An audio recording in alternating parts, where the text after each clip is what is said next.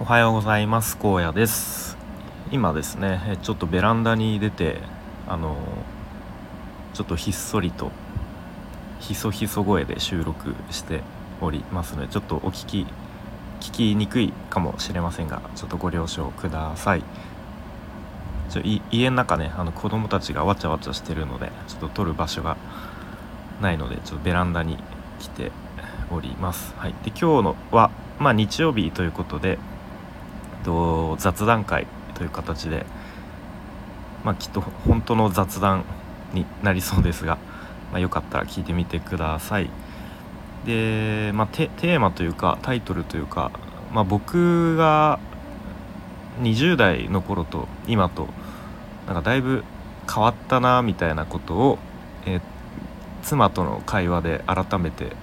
思わされたっていう、まあ、そんな話ですかね。はい、でまあ昨日妻と何気なく会話をしていた中でなんか僕自身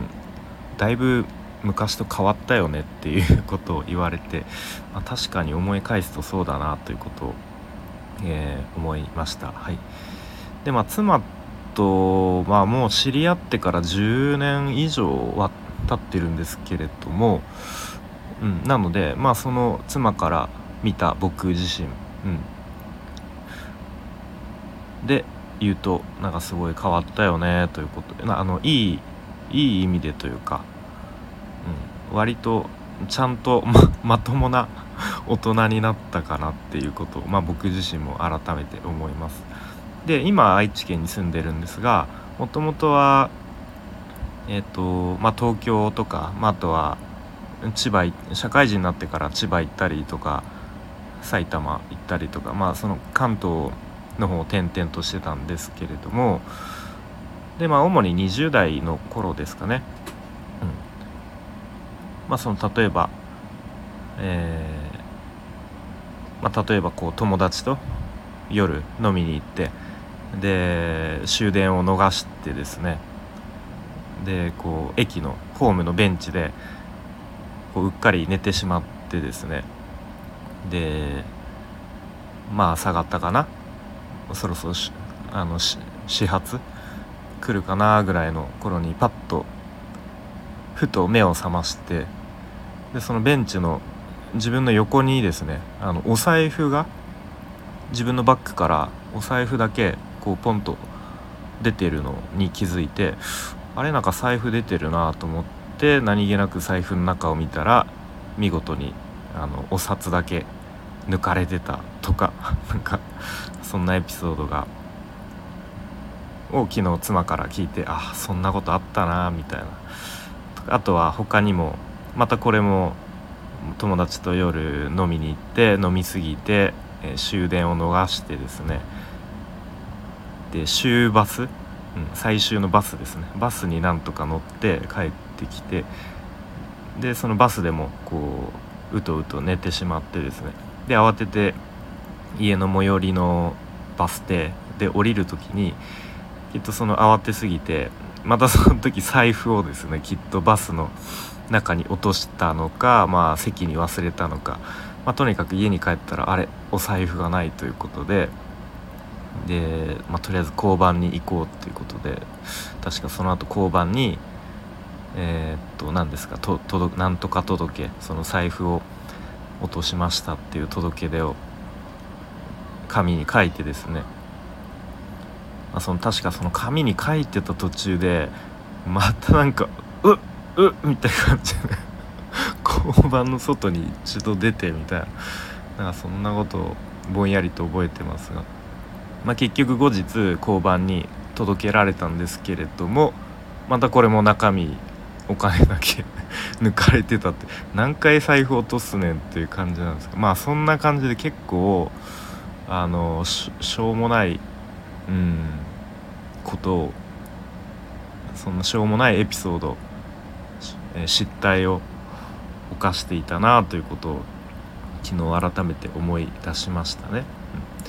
うん、でまあそんな感じで20代からまあ30代前半ぐらいでしたかね。感じだったんですけど、まあ、仕事の移動転勤によって、えー、愛知県に引っ越してきたらなんか急になんかプログラミング勉強しだしたりとかなんかあのウェブクリエイタースクールまあオンラインのスクールですね。入ってもうなんかガチで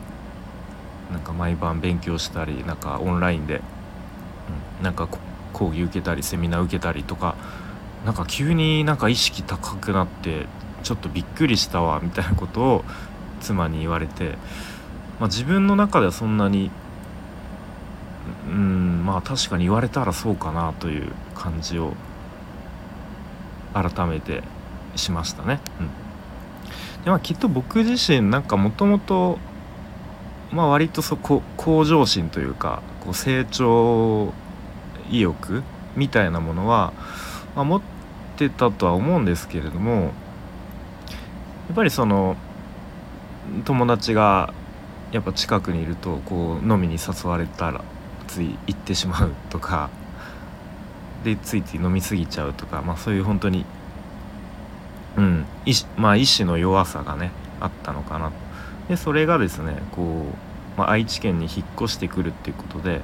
まあ、ガラッと環境が変わって、まあ、もちろん住む場所も変わり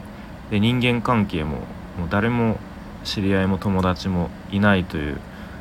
土地に来たっていうことで、まあ、そういうね夜飲みに誘われるとかでまあちょうどコロナも来ましたからねもう一気にそういう、うん、まあ誘惑というかそういう飲みに行くっていう機会も全くなくなってでまあ僕自身もきっと仕事内容もガラッと変わってその前よりもこう少しだけ、うん、その労働時間労働うん拘束時間が減ったことで、まあ、やっぱちょっと時間ができたんですよね。